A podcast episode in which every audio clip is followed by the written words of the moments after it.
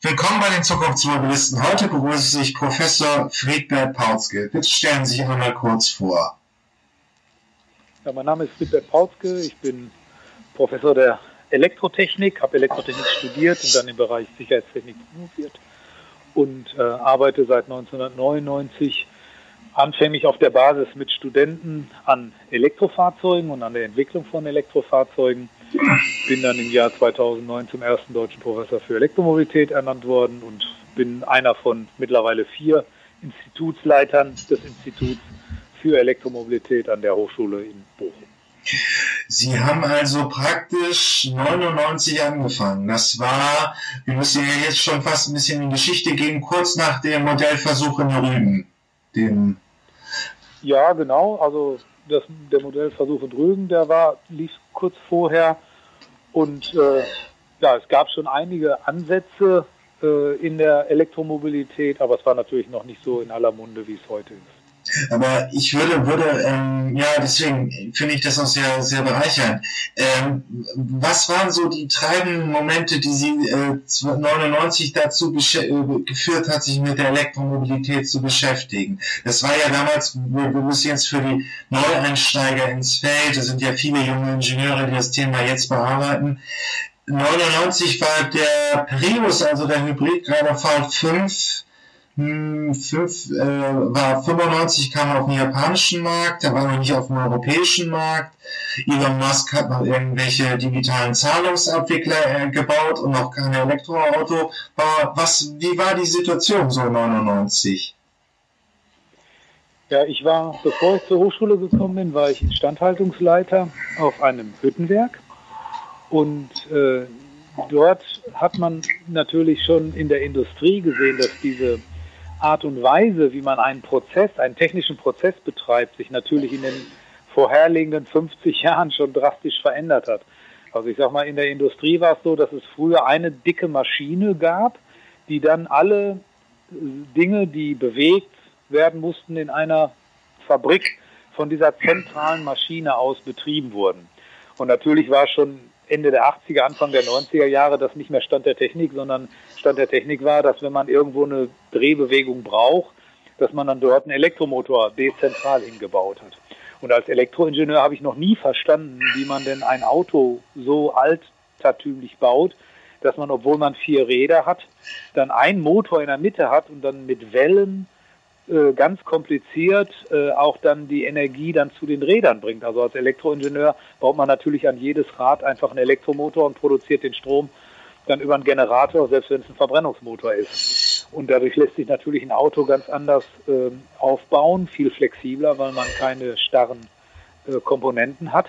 Und natürlich äh, kann man auch einen Elektromotor viel einfacher steuern als ein Verbrennungsmotor. Das kennt man ja schon aus der Straßenbahn, dass eine Straßenbahn viel besser anfährt als irgendwie ein Autobus oder so etwas oder auch ein Zug. Das heißt, eigentlich ist ja bekannt, dass man elektrisch Fahrzeuge viel einfacher, kostengünstiger und komfortabler antreiben kann als, ähm, als äh, eben durch diese Verbrennungsmaschinen. Und hinzu kommt natürlich, dass als äh, umweltbewusster Mensch schon damals, habe mich immer schon für Alternativenergie interessiert, seit schon vor meinem Studium, dass man da natürlich dann die elektrische Energie auch eine Chance hat, sie regenerativ zu erzeugen. Natürlich hat man das auch mit Biokraftstoffen, allerdings ist bei Biokraftstoffen dann der Energieeinsatz trotzdem auch noch sehr, sehr hoch. Außerdem konkurriert man dann ja häufig gegen Nahrungsmittelproduktion, sodass das für mich eigentlich ganz logischer Weg war, dass man eben äh, Fahrzeuge auch elektrisch antreibt. Und dann habe ich, als ich hier anfing an der Hochschule Bochum als Professor, diesen Wettbewerb kennengelernt in Australien, die World Solar Challenge. Meine Studenten sind jetzt gerade übrigens wieder in Australien und fahren bei der World Solar Challenge 2019 in Australien wieder mit, mit ihrem selbstgebauten Elektroauto und habe dann mit einem äh, Professor aus England, dem Professor Mike Duke von der Forcebank University, der schon länger an dieser World Solar Challenge teilgenommen hat, mit seinen Studenten dann zusammen ein Team gegründet und haben dann teilgenommen und haben die Studierenden motiviert, dann Autos zu bauen, um an dieser Weltmeisterschaft teilzunehmen. Und daraus sind dann eben auch äh, immer mehr straßentauglichere Autos entstanden, bis dahin, dass wir unsere Autos, auch die, die Studenten bauen, Straßen zulassen. und sie ja dann auch im Jahr 2012 einmal mit so einem Elektroauto um die Welt gefahren sind, nur mit der Energie aus der Sonne mit einer Durchschnittsgeschwindigkeit von 50 km/h. Und dabei war ja dann auch eigentlich klar, man kann mit wenig, mit viel weniger Energie Elektrofahrzeuge betreiben als durch Verbrennungstechnologie, weil man dort eben sehr große Verluste hat. Ja, wenn man schon einen viel geringeren Energieeinsatz hat, weil man nicht so viele Verluste hat, ist das natürlich sowieso günstiger für die Umwelt. Und wenn man die Energie regenerativ erzeugt, dann ist es natürlich noch günstiger. Ähm, die World Solar Challenge, ich werde das nochmal recherchieren, aber das ist praktisch schon ein Wettbewerb, wo Teams antreten, meistens aus dem akademischen Rahmen, die mit einem Solarauto eine gewisse Strecke in Australien ähm, fahren, oder? Genau, genau. Also die World Solar Challenge in Australien, die war, äh, wir haben, die war zu Anfang, als wir teilgenommen haben, das erste Mal im Jahr 2001 dann, ne? also am 9. Ja. die ersten Autos gebaut, 2001 dann. Es war so, dass man quasi mit einem selbstgebauten Auto, meist in der Tat Hochschulteams, allerdings ganz früher war auch mal Toyota und Hyundai dabei in den 80er Jahren, 3000 Kilometer von Derby nach Adelaide fährt. Äh, wichtigste ist natürlich, dass die Fahrzeuge durchhalten. Zweitwichtigste ist, dass man am schnellsten ankommt. Allerdings haben wir dann schon immer, weil wir diese Fahrzeuge, das waren quasi so fahrende Tischtennisplatten, man konnte sich also gar nicht vorstellen, dass da ein Mensch Platz hat, haben wir dann schon immer Fahrzeuge gebaut, die ein großes äh, Volumen hatten in Form von Raumvolumen, sodass dann eine Person drin sitzen kann. Und wir haben dann schon immer Autos gebaut, die ganz anders aussahen als unsere Konkurrenten und hätten eigentlich gar nicht gewinnen können und haben dann trotzdem immer noch eine der ersten Plätze belegt. Und das haben wir dann, unsere Fahrzeuge haben wir immer Cruiser genannt, Bo Cruiser. Und das haben wir dann so lange gemacht, bis die World Solar Challenge eine neue Klasse etabliert hat. Das alte war die Challenger Class und jetzt gibt es eine, seit ein paar Jahren eine Cruiser Class. Und diese Cruiser Class, dort baut man Autos, wo mindestens zwei bis sechs Personen drin sitzen, wo es nicht mehr darauf ankommt, am schnellsten durch Australien zu fahren, sondern die meisten Personenkilometer mit dem geringsten Energieeinsatz zu haben. Also es kommt, man muss innerhalb von einem gewissen Zeitfenster ankommen und es zählen dann die Personenkilometer, also Kilometer mal Personen und dann der geringste Energieeinsatz. Und an dieser Challenger Class nehmen wir äh, teil, seitdem es die gibt, und vorher immer an der, äh, Entschuldigung, an der Cruiser Class nehmen wir teil, seitdem die gibt. Ich glaube, das ist das dritte Mal. Vorher haben wir in der Challenger Class teilgenommen. Und daraus sind dann in Bochum sehr viele Aktivitäten entstanden. Wir haben dann hier zusammen mit Opel und TÜV Nord und Delphi zusammen im Jahr 2009 bis 2011 ein Elektroauto auf dem Opel-Gelände hier in Bochum entwickelt, haben das auch nach der IAA 2011 vorgestellt und haben es dann allerdings nicht geschafft, das zu kommerzialisieren. Also es sind zwei Prototypen entstanden, aber wir haben es nicht geschafft, das wirklich den dafür im Jahr 2011 zu kommerzialisieren. Und daraus sind dann äh, von unseren damaligen 40 Mitarbeitern dann äh, mehrere Unternehmen hier in Bochum entstanden, äh, die sich dann mit Elektromobilität beschäftigen. Aber kein Fahrzeug bauen, sondern Batterien testen oder Antriebe bauen und so. Mhm. Ähm, das ist ja jetzt ein bisschen der Zukunftsausblick. Also auf dem ersten Leaf gab es ein kleines Solarpanel. Jetzt kommt äh, 2020 Sino, äh, nee, Sono Motors, genau, Sono Motors, die verbauen auf ihrem, das ist ein Fahrzeug der Kompakt- bis Kleinwagenklasse Solarzellen. Ähm, die haben auch noch eine Batterie drin. Ähm, aber ich habe neulich einen Bericht, das könnte ich auch nochmal finden, ein britischer YouTube-Channel über Elektromobilität äh, hat das mal dargestellt. Man kann da wirklich Kaffee mitkochen, allein mit der Power der Solarzellen auf dem Auto.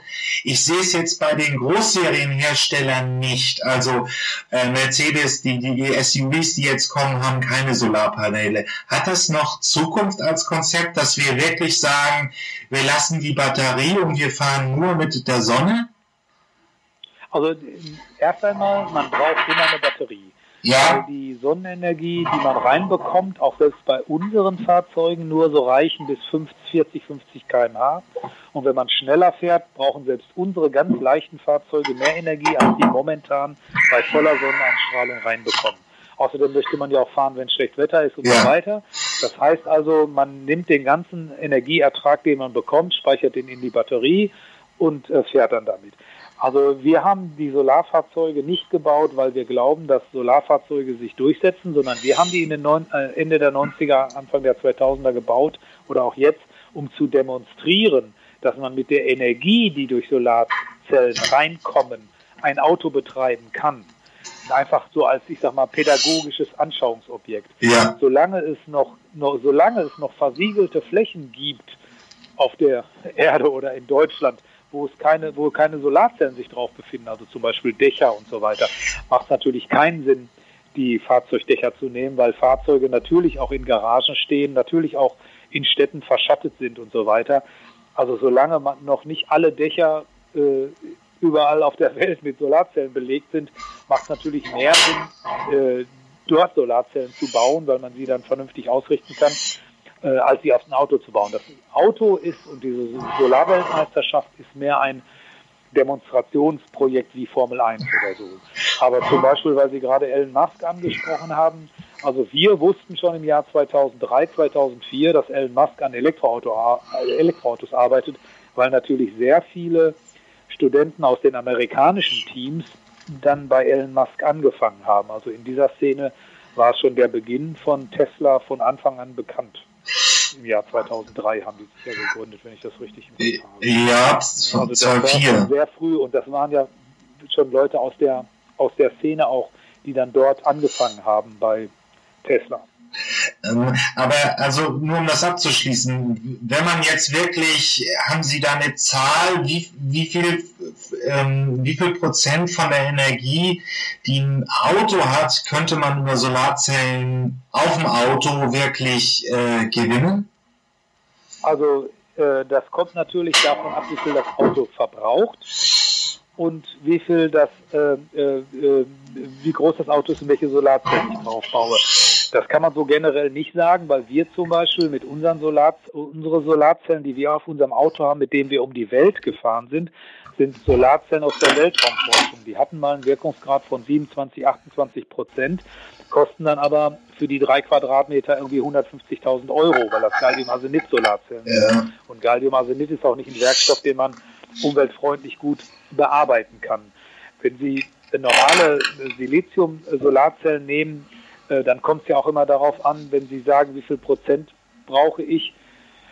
Wenn Sie natürlich nur einmal in der Woche 20 Kilometer zum Einkaufen fahren, könnten Sie das vielleicht sogar hinkriegen, wenn Ihr Auto die ganze Zeit draußen steht und die Batterie groß genug ist, um die Energie zu laden.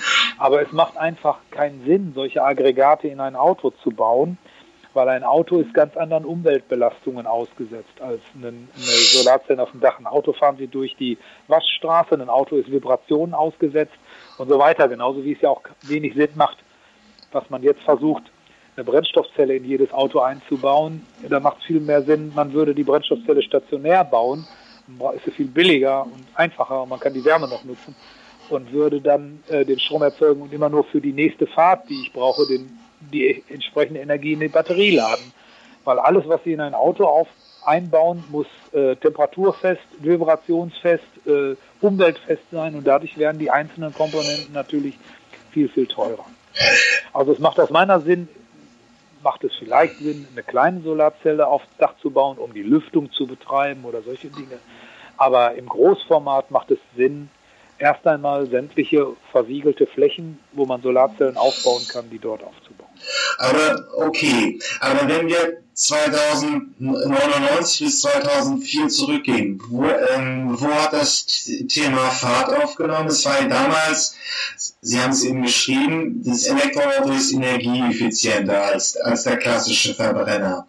Aber es hat an der Batterie sehr lange geklemmt. Wann gab es so die ersten Zeichen, dass das von der Seite eben auch besser wird? Also die Batterie bis in die Ich habe ich hab vorher, ich hab vorher ja in der Industrie gearbeitet ja. und habe mich natürlich so intensiv nicht mit dem Thema beschäftigt.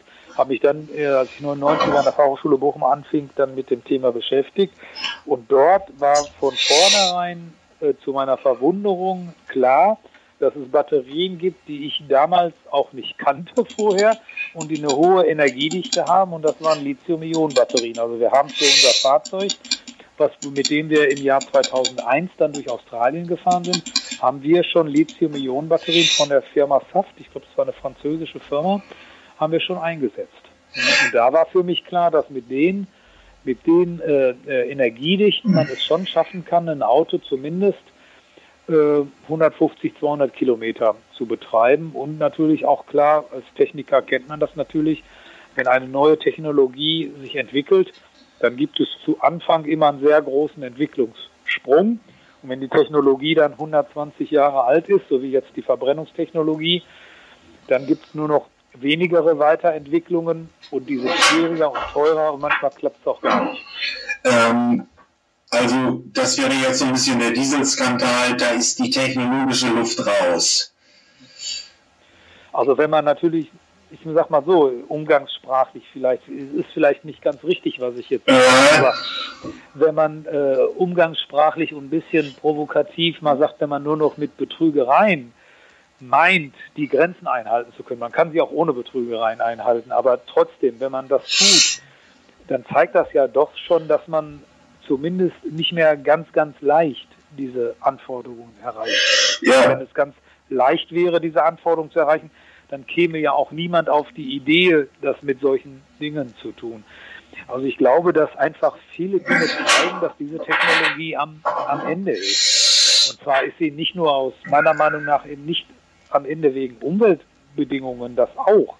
Aber das ist auch nicht der Grund, warum ich glaube, dass sich Elektromobilität durchsetzen wird, sondern, oder ich meine, jetzt hat sie sich ja durchgesetzt, also warum sich durch Elektromobilität durchsetzt, sondern es ist ja einfach, weil sie einen Fahrkomfort generieren können, den sie mit der alten Technologie nur noch mit einem riesen Aufwand nachahmen können und dann werden die Fahrzeuge so teuer, dass sie niemand mehr kaufen wird. Und ich sag mal, wir kreuzen alle an, wir sind umweltbewusst, wenn man uns fragt, und wir würden auch alle ein Elektroauto kaufen. In Wahrheit kaufen wir dann das Elektroauto, wenn es für uns einen größeren Mehrwert bietet für einen geringeren Preis. Und das wird ja jetzt kommen. Und Sie werden mit einem Verbrennungsfahrzeug einfach ein Fahrgefühl eines Elektroautos nur mit einem riesen Aufwand, mit Automatik, Doppelkupplung und 16 Gänge und weiß ich nicht, äh, hinkriegen, damit Sie das Gefühl haben, so ein, ein flüssiges, einfaches, komfortables Fahren. Und deswegen wird sich Elektromobilität durchsetzen. Natürlich, dass es umweltfreundlicher ist, gefällt mir auch und deswegen arbeite ich auch auf dem Gebiet. Aber das ist nicht das, warum die Bevölkerung äh, das Auto kauft, sondern die Bevölkerung kauft ein Auto, weil es jetzt demnächst billiger sein wird, komfortabler, als, billiger und komfortabler als ein Elektro. Also ja. Äh, das ist ja hier so ein bisschen meine Aufgabe. Äh, die ersten asiatischen Hersteller hatten schon eine Kostenparität äh, pro Bewegungskilometer in den Jahren 2018. Ähm, ja, und jetzt äh, sieht man ja das Golf, glaube ich, ne? der E-Golf ja. hat jetzt der Preis gewinnt. Das habe ich ja nicht richtig erkundigt. Ich habe das jetzt nur von mehreren Kontakten gehört, irgendwie auf ein bisschen über 20.000 Euro. Ich meine, dann sind sie ja schon da. Ne? Ähm, dann sind, ist man schon da, ähm, beziehungsweise kommt der Idee halt auch, also innerhalb des Konzerns, aber das ist jetzt mehr ähm, ein Thema wirklich für Verbraucherjournalismus. Nochmal zurück zur Batterie in den Nullerjahren. Ähm, die, wir reden ja jetzt über zwei äh, äh, Konzepte. Die Bleiakkumulatoren waren eigentlich immer eine, spielten eine große Rolle, wurden auch zum Beispiel in den Modellversuchen in den, äh, in den 90er Jahren ausprobiert hatten eine relativ geringe Energiedichte. Für die Nichttechniker in dieser Podcast-Reihe, das Energiedichte ist das Verhältnis von Masse zu Speicherungsfähigkeit von Energie. Also ich komme mit ähm, einer Tasse Erdöl einen Berg hoch und mit der gleichen Menge an ähm, Bleiakkumulatoren nur 20 Meter. Ähm, ja. Lithium-Ionen-Batterien kam dann in den 90er Jahren, Ende der 80er Jahre durch, durch Sony auf den Markt. Warum war in diesem Tech, warum haben Sie da gesehen, dass da bei diesem Batterietyp ähm, die, äh, die, die ähm, da einfach bessere Speicherfähigkeit da war und dann auch das Potenzial ist, in der Automobilität zu verwenden? Ja, also wie gesagt, das war für mich eben diese, diese äh, Consumer-Batterien, die hatte ich ja auch nicht so auf dem Schirm, dass man die verwenden kann. Das hat ja dann Tesla gemacht, aber es gab ja dann Ende der 90er, Anfang der 2000er Jahre eben äh, diese Batterien von der Firma Saft Lithium-Ionen-Batterien. Das waren ja sehr, sehr große Batterien schon, aber die dann eben eine entsprechende Energiedichte hatten. Und da konnten wir zumindest unsere äh, Solarfahrzeuge äh, komfortabel mit betreiben sodass wir dort äh, beim geringen Gewicht eben ausreichend äh, Energie auch in die Batterien speichern konnten, sodass wir diese Strecke da über, durch Australien mit Unterstützung natürlich der Sonnenenergie dann fahren können. Und das war für mich so der, äh, der Punkt, wo, äh, wo ich gesehen habe, dass es geht. Aber ich hätte auch ohne diese Batterien ein Auto anders gebaut. Also mein Ansatz, der technologische Ansatz war ja der, ein Auto zu bauen, wo an jedem Rad sich ein Motor befindet, ein Elektromotor. Und die Energie hätte dann auch ruhig von einem Dieselmotor oder Benzinmotor erzeugt werden können. Und es ist so, dass ein Motor, ein Verbrennungsmotor, der hat einen sehr schlechten Wirkungsgrad generell. Aber er hat einen Punkt, einen Arbeitspunkt, wo er bei, einem, bei einer bestimmten Drehzahl und bei einem bestimmten Moment einen, einen besseren Wirkungsgrad hat. Ne? Also ich sag mal, bei einem bestimmten Drehzahl und, und, und Verbrennungsmotor kommen Sie vielleicht bei einem Dieselmotor auf einen Wirkungsgrad von sogar über 30 Prozent. Wenn Sie den aber ständig betreiben beim Anfahren, also auch in den schlechten Drehzahlbereichen, dann hat er ein, in Summe natürlich einen schlechten Wirkungsgrad. Und das ist ja auch der Trick von dem Toyota Prius, dass er eben den Motor, den Verbrennungsmotor in einem guten Arbeitspunkt betreibt und dadurch mit einem hohen Wirkungsgrad. Und das hätte man natürlich auch als sogenannten seriellen Hybrid machen können. Das heißt, man lädt die Batterie dann eben mit dem Verbrennungsmotor. Aber der Verbrennungsmotor läuft, wenn er läuft, immer in seinen besten Arbeitspunkt, wo er die wenigsten Verluste hat und damit auch die wenigste Umweltbelastung hat. Und selbst so ein Fahrzeug äh, hätte ich gebaut und entwickelt, wenn das mit der Elektro, wenn das mit der Batterietechnik nicht gekommen wäre, weil sie dann in Summe trotz Wandlung der Energie, weil natürlich die Wandlung von mechanischer Energie wieder in elektrische Energie und wieder von elektrischer in mechanische Energie natürlich auch Wirkungsgrad hat, aber sie in Summe trotzdem auf einen besseren Wirkungsgrad kommen, weil sie eben den Verbrennungsmotor dann immer in den besten Wirkungsgrad betreiben. Sie schalten ihn also nur an und aus. Sie, sie ändern nicht die Drehzahl und sie laden dann immer die Batterie voll. Und das alleine schon hätte aus meiner Sicht einen Nutzen gehabt. Und sie hätten dann das, den Komfort gehabt, den ein elektrisches Fahrzeug hat. Dass sie das ganz von, mit vollem Drehmoment von Null an fahren können, ohne zu schalten. Sie könnten sogar das Fahrzeug lenken ohne Lenkung, indem sie einfach auf die Räder vorne verschiedene Momente geben. Dann fährt das automatisch um die Kurve. Sie können Torque Vectoring machen, das heißt, Sie können das Fahrzeug stabilisieren, so dass es nicht schleudert. Also Sie, Allradantrieb haben Sie dann ja sowieso. Rückwärtsfahren ist überhaupt gar kein Problem beim Elektromotor, lassen Sie rückwärts laufen. Also Sie hätten dadurch eine viel, viel einfachere Aufbau des Fahrzeugs gehabt und Sie hätten nicht so viele mechanische Komponenten gehabt, die die Geometrie des Fahrzeugs festgelegen, wie die Antriebswellen, wie die Lenkwellen und so weiter. Das heißt, Sie hätten also auch Fahrzeuge mit einer ganz anderen Topologie aufbauen können, einem, was man ja jetzt bei Elektrofahrzeugen tut. Ähm, oh, das war jetzt sehr, ich ziehe das mal für Nicht-Techniker ein bisschen auseinander. Ähm, denn bei der, also, oh, jetzt hänge ich.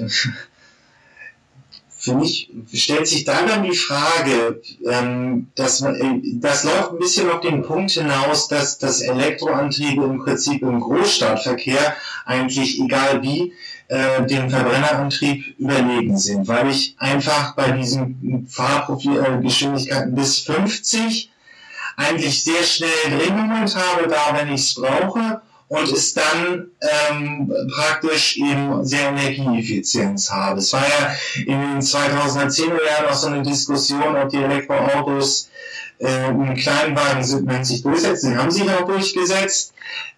Wie geht's jetzt aber weiter, also von den Fahrprofilen?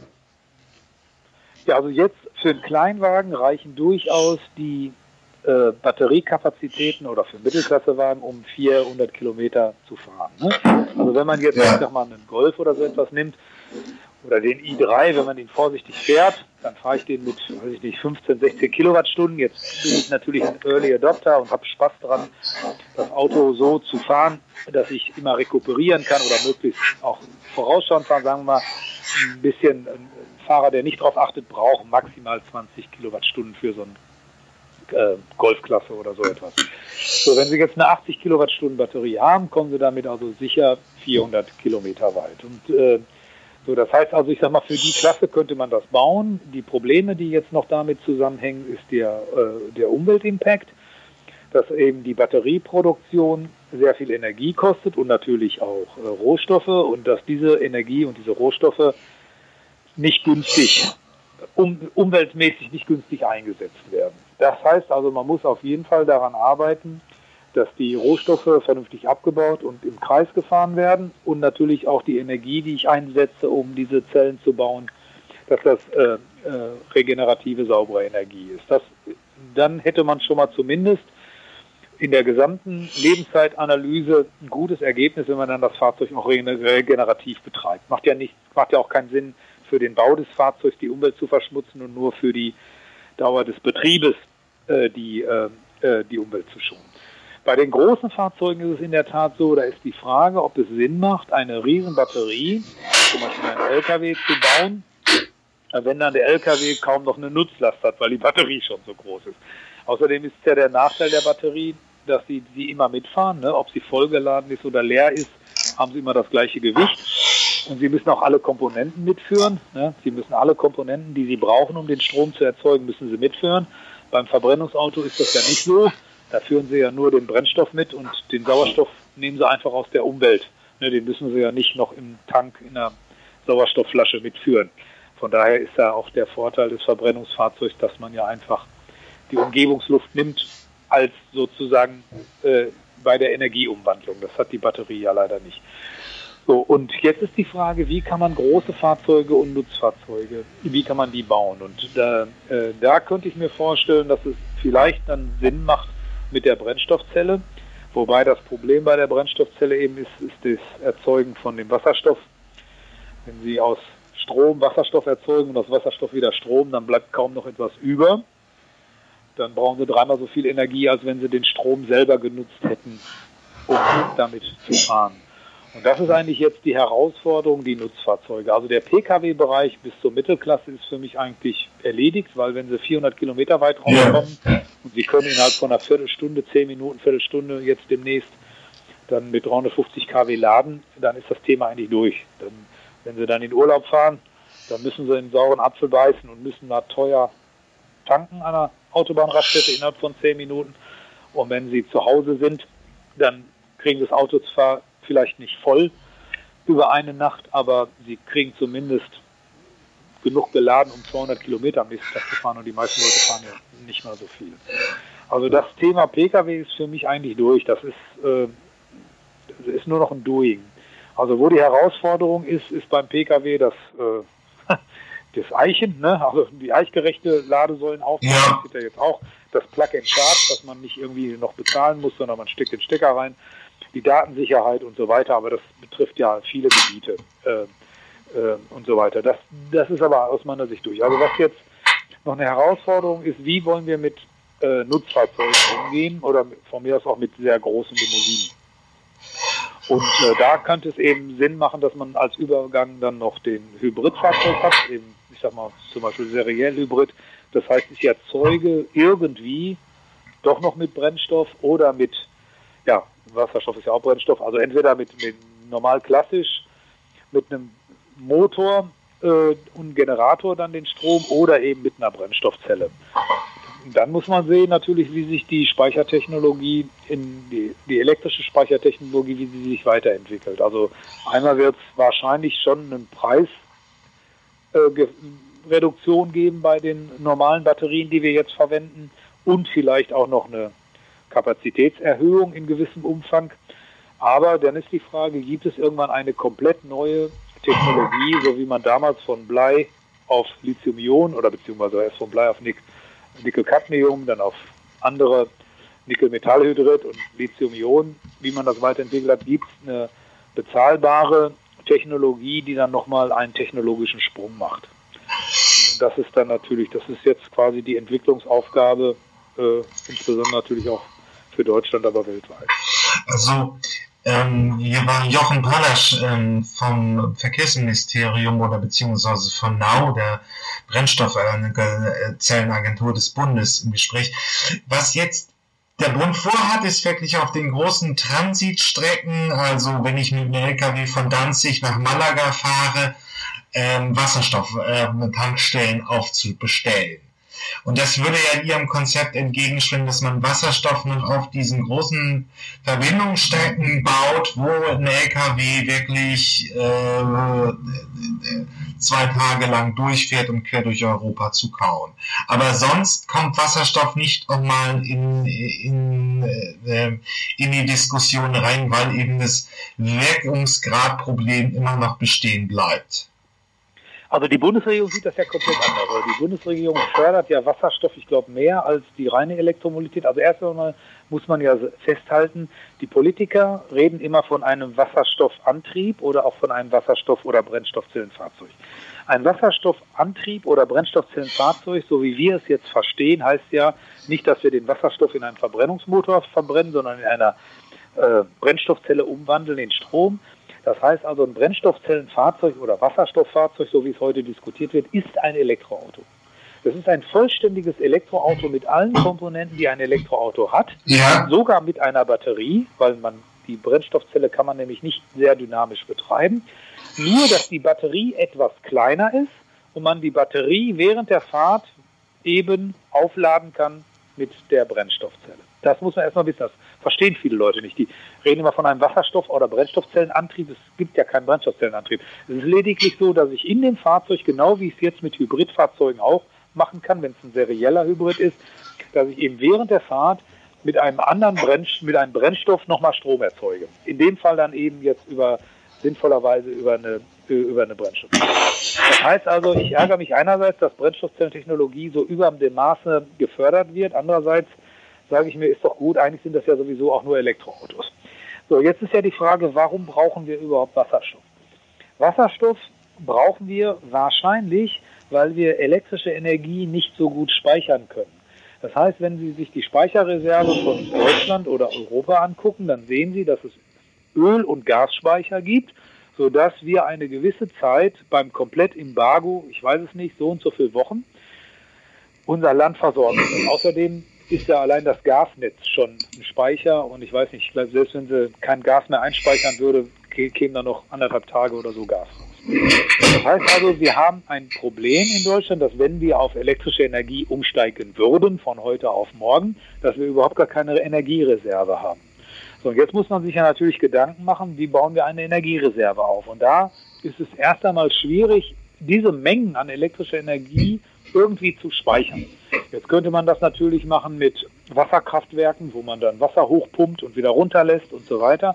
Dafür gibt es aber zu wenig äh, geologische oder topologische Gegebenheiten hier bei uns in Europa oder in Deutschland. Und deswegen kann man argumentieren, dass man dann eben aus Strom Wasserstoff macht, obwohl es eigentlich blödsinnig ist, nur mit dem Argument, dass man es gut speichern kann.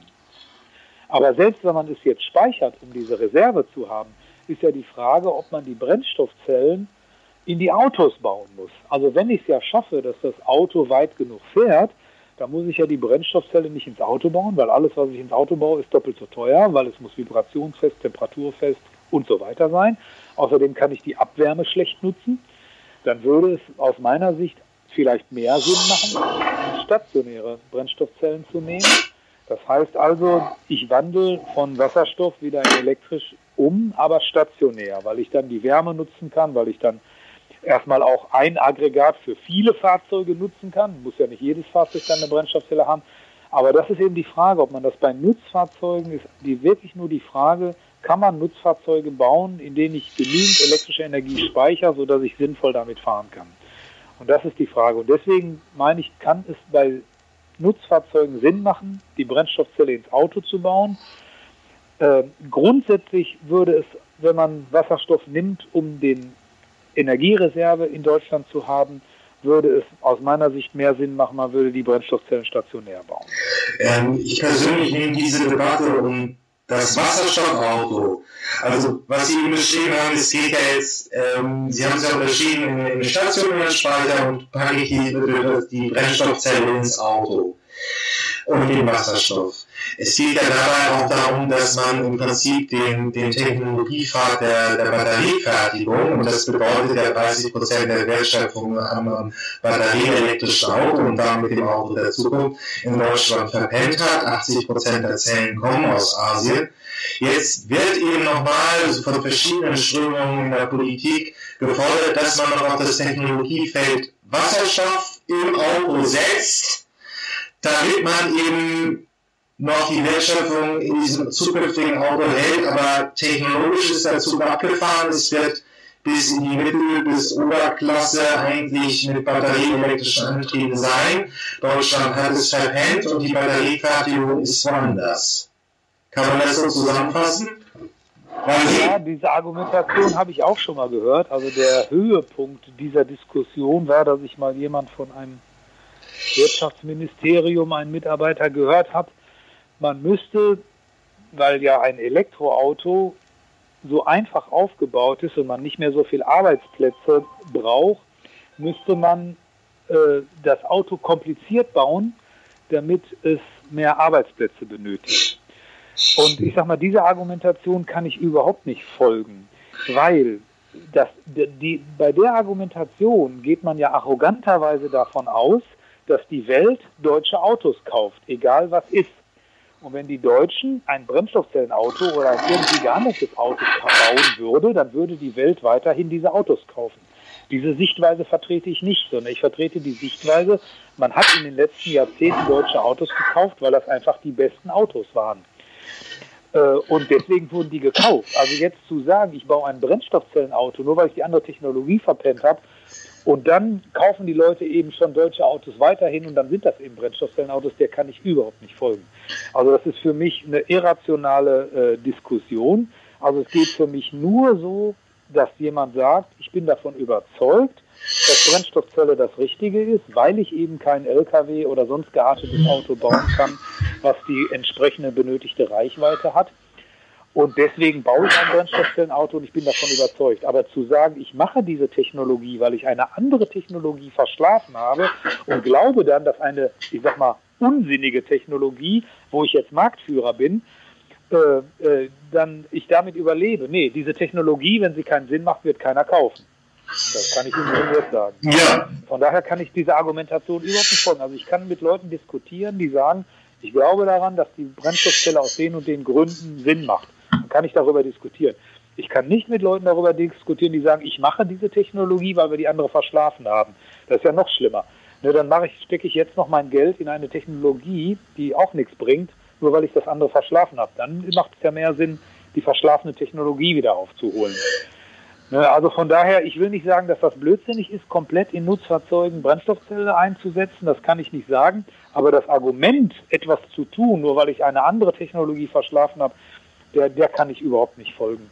Und das sieht man auch in allen anderen. Also ich bin jetzt ja schon ein bisschen älter und ich sag mal, äh, die Casio hat damals die mit seiner jetzt wieder aufgelegten äh, ersten vernünftigen äh, elektronischen Uhr eine ganze Industrie äh, in die Knie gezwungen, nämlich die Schweizer Uhrenindustrie. Ähm, Nokia war mal Marktführer beim Telefon und Apple hat als New, New, Newcomer mit einer neuen Art von Telefon äh, von, mit einem einzigen Produkt äh, Nokia vernichtet. Und ich meine, die, können da genug Beispiele aufzählen. Ja.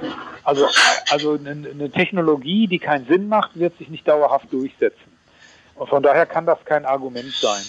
Ich kann diese Argumente verstehen, äh, die die äh, äh, Energiereserve sind. Und die möchte ich natürlich auch haben. Ne? Also ich möchte natürlich auch nicht, dass Deutschland dann äh, irgendwann äh, nicht produzieren kann. Man kann sich nicht mehr bewegen, weil wir nicht die Energie haben. Also eine gewisse Energiereserve brauchen wir auch.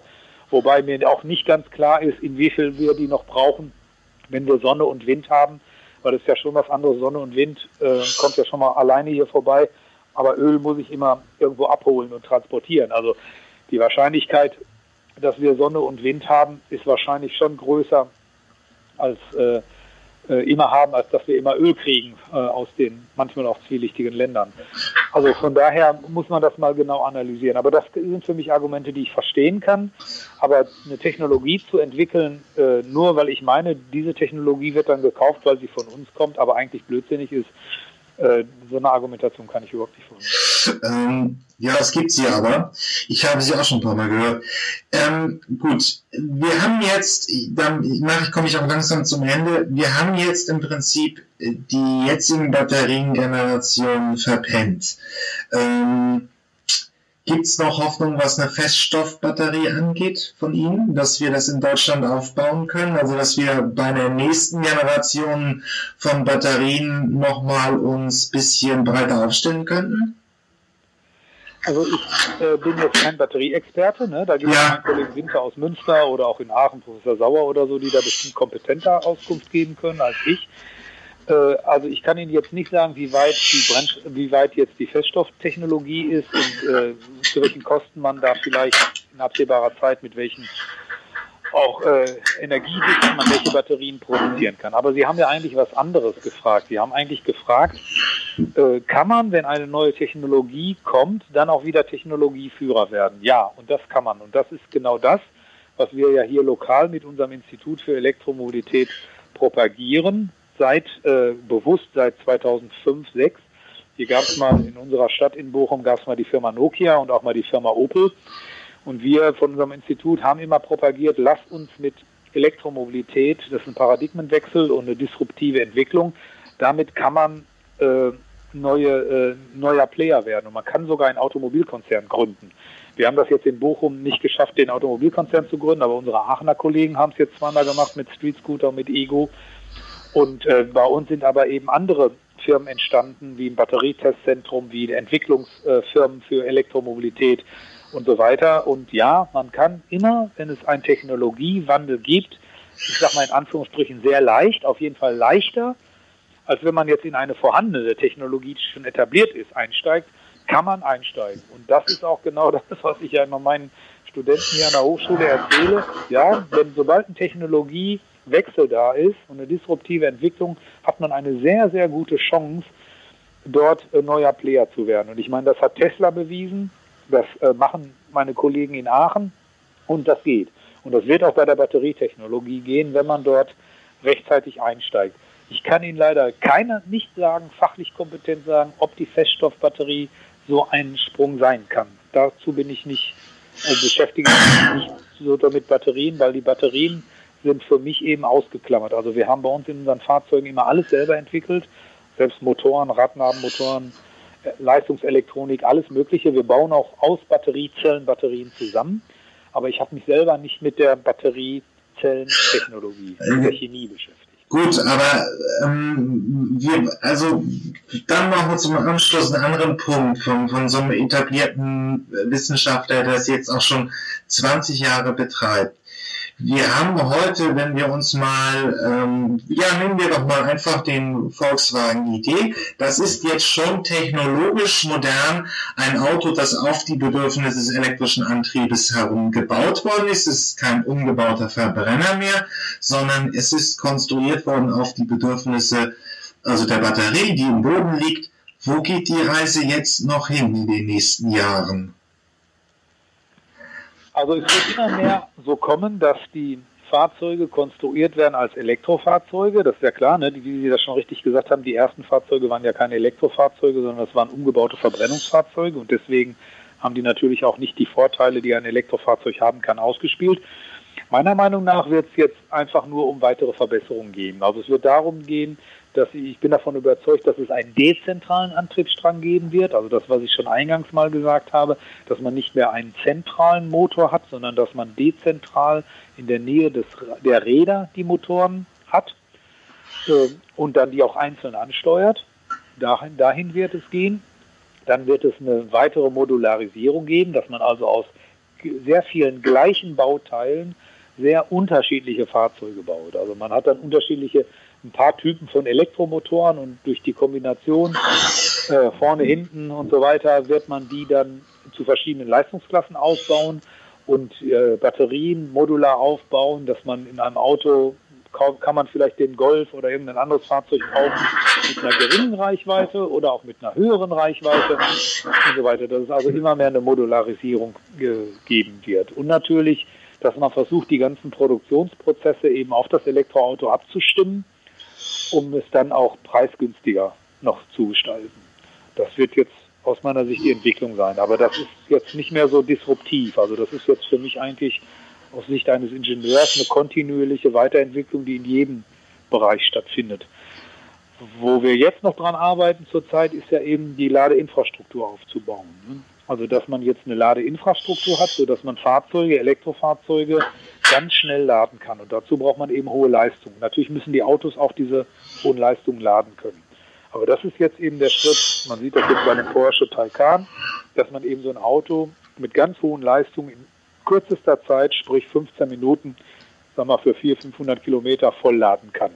Damit sind sie dann, wenn sie nicht mehr aussteigen müssen aus dem Auto und irgendwo zu einer äh, Tankstelle hingehen müssen, um dann dort zu bezahlen, sondern sie stecken aber einen Stecker in die Säule, warten 10 bis 15 Minuten, ziehen ihn wieder raus und sind fertig. Dann sind sie ja schon quasi bei dem, was der ganze Tankvorgang mit hinlaufen zur Kasse, warten und bezahlen und zurücklaufen dauert auch 10 Minuten. Äh, dann sind sie ja schon in dem Bereich. Und, das dann, und dann natürlich die Ladeinfrastruktur ausbauen in den Städten, in den, äh, äh, auf den Straßen, in den Wohngebäuden, also in den, in den Apartmenthäusern, in den Tiefgaragen und so weiter. Also da wird jetzt einfach, die ist jetzt die viel größere Neuerung und Änderung. Also die Elektroautos, ich meine, wie man ein Elektroauto baut, das ist jetzt eigentlich jedem OEM klar, die müssen es jetzt nur noch umsetzen und äh, Preis, also es so produzieren, dass es für, für die Käufer erschwinglich ist. Wunderbar, Herr Bautzke. Was möchten Sie uns noch mitgeben auf dem Weg in die Zukunftsmobilität? die Zukunft der Mobilität ist elektrisch. ja. Wer das jetzt noch nicht verstanden hat. Also ich war vor zehn Jahren in China und äh, da bin ich dann nochmal davon überzeugt ist. Also ich wundere mich immer wieder, dass es Leute, also ich habe manchmal den Eindruck, die ganze Welt äh, weiß, dass die Zukunft der Mobilität in elekt elektrisch ist, aber es gibt in Deutschland noch ein paar Leute, die das nicht mitbekommen haben. Ja. Das verwundert mich dann doch sehr. Ne? Ja, also gerade jetzt sag mal jetzt nicht normale Leute, sondern Leute, die in der Automobilindustrie arbeiten. Aber also ich, das wundert mich schon sehr. Ne? Ja, aber ich glaube, das ist ein Gespräch für einen Psychologen. Ich weiß nicht, ob wir das hier leisten können. Wunderbar, vielen Dank.